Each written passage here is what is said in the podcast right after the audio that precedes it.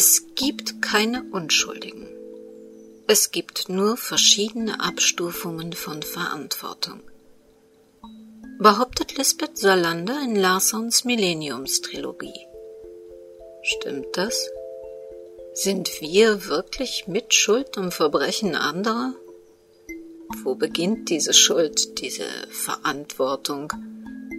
Vielleicht bei Journalisten, die aus gewaltbereiten, bewaffneten Juwelenräubern mit unverhohlener Bewunderung Gentlemen machen?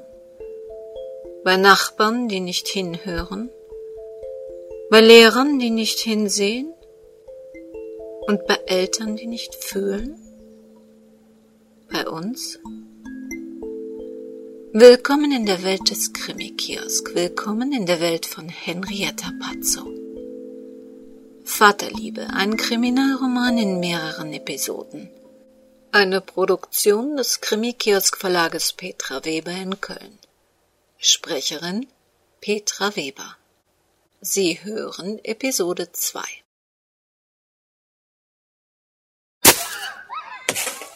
Die Kinder tobten dick in Mäntel, Schals und Mützen eingewickelt vor einem typischen Vorstadtreihenhaus. Das Haus sah exakt so aus wie die rechts und links neben ihm stehenden und unterschied sich auch durch nichts von den anderen Häusern dieser Straße. Tür an Tür spiegelten sie gemeinsam einen gleichmäßigen, normalen Lebensrhythmus und einen geregelten Lebensablauf vor, der nichts der Realität entsprach. Andreas wusste nur zu gut um die Illusionen, die in solchen Stadtvierteln gepflegt wurden. Jeder dieser Nachbarn musste sich den Regeln und Normen der Straße fügen. Nur nicht auffallen, mit ja nichts Verdacht erregen. Und trotzdem wollte man im täglichen Konkurrenzkampf immer einen kleinen Tick besser schneller, reicher und schöner als die anderen wirken. Diese Unmöglichkeit, einerseits angepasst, aber andererseits erhaben zu sein, nahm ihn die Luft zum Atmen, die Kraft zu leben und die Lust zu lieben. Sie übertünchten ihre spießigen Lebensnormen mit hektischer Betriebsamkeit – zur Schau gestellter Kulturgier und exotischen Shoppingtouren, wohl ahnend, dass es zwischen Kaufhaus und Museum noch irgendetwas anderes geben musste. Etwas, das fühlte, das lebte. Statt dieses etwas zu suchen, bauten sie Häuser, gaben sich gezielt der sinnlosen Vermehrung hin und setzten Kinder in die Welt, die dann vor langweiligen Vorstadthäusern mit ebenso langweiligen Nachbarskindern unoriginelle Vater-Mutter-Kind-Spiele inszenierten. Der zarte Junge, den Andreas nicht aus den Augen lassen durfte, stand abseits der spielenden Gruppe. Immer wieder forderten ihn die Jungs und Mädchen quiekend auf, sich ihren Spielen anzuschließen. Er winkte nur ab. Nach etwa einer Stunde verschwanden sie durchgefroren und mit roten Nasen in verschiedenen Hauseingängen. Der Junge folgte zwei Mädchen ins Haus. Es fing an zu dämmern. In wenigen Minuten würde es endgültig dunkel werden. Zeit für Andreas nach Hause zu fahren.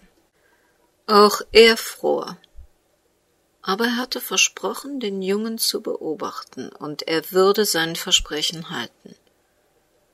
Dabei musste er extrem vorsichtig sein. In diesen Zeiten konnte es ziemlich unangenehm für ihn werden, wenn jemand die Polizei riefe. Was sollte er sagen? Ein erwachsener Mann, der stundenlang Kindern beim Spielen zusah, machte sich berechtigt verdächtig. Es würde ihn kaum entlasten, wenn er zugab, dass sein Interesse im Grunde nur einem einzigen Jungen galt. Man würde hinterfragen, warum er nicht verheiratet war. War es nicht sogar schon verdächtig, dass er allein lebte? Andreas Vollmer, ledig, vermögend und unbestritten gut aussehend, stand in der Kälte mit seinem Sportwagen vor einem Vorstadthaus und beobachtete kleine Jungs und Mädchen beim Spielen, ohne dafür einen konkreten Grund verraten zu können. Sollte ein Nachbar ihn bemerkt haben, stand er bereits mit einem Bein im Gefängnis. Aber das nahm er in Kauf. Er hatte es versprochen, und er würde täglich nach dem Jungen sehen. Johann Voss begleitete Barbara bis zur Wohnzimmertür. Dann drehte er sich um und ließ sie allein ins Zimmer treten. Barbara kannte Sebastian Voss aus verschiedenen Besprechungen. Er war keiner dieser Söhne, die nur darauf warteten, selbst hinter Vaters Schreibtisch zu sitzen und die Firma nach eigenem Gutdünken zu beherrschen. Vater und Sohn waren ein Team, und die angenehme Atmosphäre, die sie um sich verbreiteten, schien sich auf ihre Gesprächspartner zu übertragen. Der Mann, der vor ihr an einem schweren Eichentisch saß, stützte den Kopf in seine Handflächen. Über Nacht schien sich sein Haar grau und matt verfärbt zu haben. Nichts von dem Schwung und der Dynamik vergangener Tage war ihm verblieben ein alter Mann in den Enddreißigern. Barbara setzte sich ihm gegenüber. Es tut mir leid, dass Ihre Frau gestorben ist. Wieder erwarten sah Sebastian Voss Barbara an. Sie kannten sie doch gar nicht. Warum sollte es Ihnen leid tun? Weil ich Ihren Vater kenne und schätze und weil ich weiß, wie sehr ihn die Situation belastet. Erneut senkte sich sein Kopf und verbarg das blasse Gesicht in seinen schlanken Händen. Für ihn schien das Gespräch damit beendet. Ihr Vater sorgt sich um sie. Ihm gehen Andeutungen der Polizei nicht aus dem Kopf. Keine Antwort, kein Blick, keinerlei Reaktion. Möchten Sie lieber mit jemand anderem reden? Soll ich jemanden verständigen? Vielleicht einen Freund? Möchten Sie mit Ihrer Mutter vielleicht reden? Sie verstehen mich nicht. Ich will mit niemandem reden. Nicht mit Ihnen, nicht mit einem Freund und schon gar nicht mit meiner Mutter. Das war deutlich. Barbara fragte sich, was sie hier tat. Niemand wollte ihre Hilfe, und sie selbst glaubte auch, völlig fehl am Platz zu sein. Andererseits wusste sie, dass Sebastians Vater große Hoffnungen in dieses Gespräch setzte, und er könnte recht haben, dass sein Sohn dringend Hilfe brauchte. Okay, Sie wollen nicht reden. Normalerweise akzeptiere ich so etwas. Heute werde ich diesen Raum aber nicht verlassen, bevor ich nicht ein paar Antworten von Ihnen bekommen habe. Ich stelle mich also auf einen langen Tag ein, notfalls auch auf ein paar Nächte. Jedenfalls so lange, bis ich Ihnen genügend auf die Nerven gegangen bin und Sie alles tun, um mich loszuwerden. Ich rufe jetzt in meinem Büro an und melde mich vorerst ab. Dann komme ich zurück und bleibe. Barbara warf die Wohnzimmertür hinter sich zu. Im Flur saß Johann Voss. Mit flehenden Augen sah er sie an. Er hat nichts gesagt. Er will auch nicht mit mir reden. Ich gebe aber noch nicht auf. Zeigen Sie mir Ihr Telefon? Ich muss Frau Klammer informieren, dass ich vorläufig nicht in der Kanzlei verfügbar bin. Johann Voss reichte Barbara wortlos das Telefon.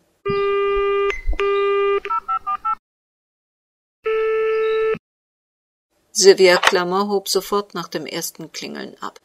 Ich bin's. Ich werde hier noch einige Zeit zu tun haben. Könnten Sie bitte meinem Mann Bescheid geben, dass es heute Abend etwas später wird? Außerdem sollten Sie vorsichtshalber alle Termine für morgen umdisponieren. Ich werde hier vielleicht länger gebraucht. Gab es sonst noch etwas, das ich wissen müsste? Nur der übliche Kram. Was ist denn passiert? Klingt ja übel, wenn Sie so viel Zeit investieren müssen. Doch eine Steuerfahndung? Normalerweise informierte Barbara ihre Mitarbeiterin über alle Außentermine und Vorgänge, aber in Gegenwart von Johann Voss fand sie einfach keine taktvollen Worte. Hm, das ist jetzt schlecht. Oh Gott, ich verstehe. Sie können nicht reden. Da muss wohl einiges passiert sein. Ja, das könnte man so sagen. Ich sage für morgen alles ab und informiere Ihren Mann. Ähm, ach ja, bevor ich das vergesse, Frau Manott hat angerufen. Wer hat angerufen? Sie haben richtig gehört. Ihre Schwiegermutter. Jans Mutter hatte noch nie in Barbaras Kanzlei angerufen. Barbara hätte geschworen, dass sie die Nummer gar nicht kannte. Hat sie gesagt, um was es geht? Nein, sie bittet nur um ihren Rückruf, möglichst bald allerdings. Sie klang sehr ungeduldig. Sie wollte wahrscheinlich ihren Sohn sprechen. Am besten sagen Sie meinem Mann, dass sie angerufen hat. Das tue ich besser nicht. Sie hat mich ausdrücklich wissen lassen, dass ihr Sohn nichts von diesem Anruf erfahren muss, und ihr Tonfall klang sehr bestimmt und duldete keinen Widerspruch. Ja, das hörte sich tatsächlich nach Jans Mutter an. Sie finden die Telefonnummer meiner Schwiegermutter in der Telefonkartei auf meinem Schreibtisch. Unter dem Buchstaben D. Rufen Sie bitte an und erklären Sie ihr die Situation. Ich melde mich, sobald ich hier weg kann. Barbara verschwieg ihrer Mitarbeiterin, dass sie Jans Mutter absichtlich unter dem Buchstaben D wie Drachen archivierte. Ich kümmere mich darum. Was soll ich Ihnen wünschen? Viel Glück? Oder besser viel Erfolg? Am besten beides. Ich brauche hier beides. Und Dankeschön. Silvia legte auf. Diesen Tag würde Barbara nie mehr vergessen können. Erst der Todesfall im Hause Voss und dann der Anruf ihrer Schwiegermutter. Manche Tage waren wirklich schwarz.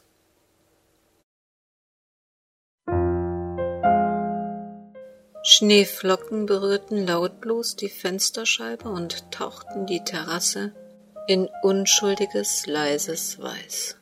Unschuldig. Was für ein großes Wort. Dabei gehörte Hildegard Voss nicht zu den Menschen, die ihre Zeit mit hochtrabenden Gesprächen über philosophische Vorgänge verplemperten. Einkaufslisten, Bügelwäsche und Essen kochen gehörten in ihre Gedankenwelt. Schließlich war sie seit mehr als 42 Jahren die Frau des Bauunternehmers Johann Voss, der sie immer ehrlich geliebt und anständig versorgt hatte. Die Haushaltsführung und alles, was damit zusammenhing, war sie ihm und den Kindern schuldig. Und wieder drehten sich ihre Gedanken um dieses Wort Schuld. Entschuldigte man alles? Entließ man einen Menschen aus seiner Schuld nur weil man ihn liebte? War jeder, der einem anderen das Leben nahm, schuldig? Was für ein dummes Zeug sie sich in ihrem Kopf zusammendachte. Natürlich gab es nichts, das rechtfertigte, einem Menschen das Leben zu nehmen. Vielleicht irrten sie sich. Vielleicht hatte Sebastian Verena kein Haar gekrümmt. Und wenn Johann noch so sehr glaubte, sein Sohn könnte ein Mörder sein, sie durfte an seine Unschuld glauben. Sie war seine Mutter. Und noch war nichts bewiesen. Immerhin saß diese Anwältin jetzt schon seit drei Stunden mit ihm im Wohnzimmer. Ab und zu drang die Stimme von Frau Monod zu ihr in die Küche. Die Frau versuchte es in allen Tonlagen. Sie gab sich Mühe, das musste man ihr lassen. Komischer Beruf für ein Mädchen. Immer nur trockene Gesetzbücher wälzen oder auf Baustellen herumkriechen. Sebastians Stimme hörte sie nie. Er schien immer noch zu schweigen. Warum nur redete er nicht? Warum erklärte er ihnen nicht, dass diese ganzen Verdächtigungen gegen ihn reine Einbildung waren? Warum erlöste er sie nicht von dem Schmerz, sich damit abfinden zu müssen, die Mutter eines Mörders zu sein? Was konnte er ihnen doch nicht antun? Weinkrämpfe schüttelten ihren zarten Körper. Sie konnte und sie wollte nicht an Sebastians Schuld glauben. Eine Mutter müsste so etwas doch fühlen. Die Sache mit Verena war von Anfang an nicht einfach gewesen. Johann fand die Idee gut, das Mädchen in die Familie aufzunehmen. Sie selbst hatte immer ihre Zweifel gehabt. Mütterliche Eifersucht wurde ihr damals unterstellt. Absoluter Unsinn. Worauf sollte sie eifersüchtig gewesen sein? Söhne heiraten und gründen eine Familie, damit hatte sie immer gerechnet. Aber bei ihrem Sohn war das anders. Sie wusste, dass er diese Frau niemals geliebt hatte und nie lieben könnte. Johann wusste es auch, und trotzdem fand er die Idee einer Hochzeit gut. Johann war auch gegen einen Ehevertrag. Wenn schon, dann richtig, meinte er. Eine Ehe verträgt keine vertraglichen Regelungen. Wenn es schief ging, sollte Verena bekommen, was ihr zustand. Sie wurde vorbehaltlos in die Familie aufgenommen. Hildegard Voss sah das anders. Vielleicht verträgt eine Ehe keine vertraglichen Regelungen, aber eine Trennung schon. Und bei einer Ehe ohne Liebe darauf vorbereitet zu sein, schien ihr eher vernünftig. Für sie stand diese ganze Sache von Anfang an unter keinem guten Stern. Aber als dann ihr Enkel vor zwölf Jahren zur Welt kam, gelang es ihr für kurze Zeit an diese neue junge Familie zu glauben. Ein Kind konnte alles verändern. Bis Verena wieder mit ihrem Kaufrausch anfing. Unsummen flossen in Schuhe, Handtaschen und Kleidchen. Kaum ein Stück trug sie mehr als einmal. Johann musste immer öfter Geld zuschießen, weil Sebastians gutes Gehalt hinten und vorne nicht reichte. Das Kind wurde gnadenlos von einem Geschäft zum nächsten mitgeschleppt den Haushalt, Hausaufgaben überwachen und die Mahlzeiten überließ Verena großzügig ihrer Schwiegermutter. Im ganzen Haus mussten riesige Spiegel angebracht werden, damit Verena alle paar Meter ihr Äußeres bewundern konnte. Stundenlang drehte sie sich vor den Spiegeln und posierte wie ein kleines Mädchen im Ballettunterricht. Verena dachte nicht einen Moment daran, sich eine sinnvolle Beschäftigung zu suchen. Weder gemeinnützige noch geldbringende Tätigkeiten konnten sie locken. In langem Schlafen, endlosem Shopping oder teuren Wellness-Kurztrips erschöpfte sich ihr Lebensinhalt. Sebastian tolerierte dieses Leben. Das sollte er auch tun. Sie erfüllt ihre Pflichten als Gastgeberin bei Veranstaltungen der Vossbau und gab ihm die Freiheiten, die er brauchte. Dafür musste er alles erdulden. Alles. Vielleicht hätten gebildetere Menschen geahnt, dass man das Leben nicht so austricksen kann. Vielleicht hätten Belesenere gewusst, dass wer mit Gefühlen Handel trieb, unweigerlich auf eine Tragödie zusteuerte. Man bezahlte immer einen Preis. Und nun bezahlte Sebastian.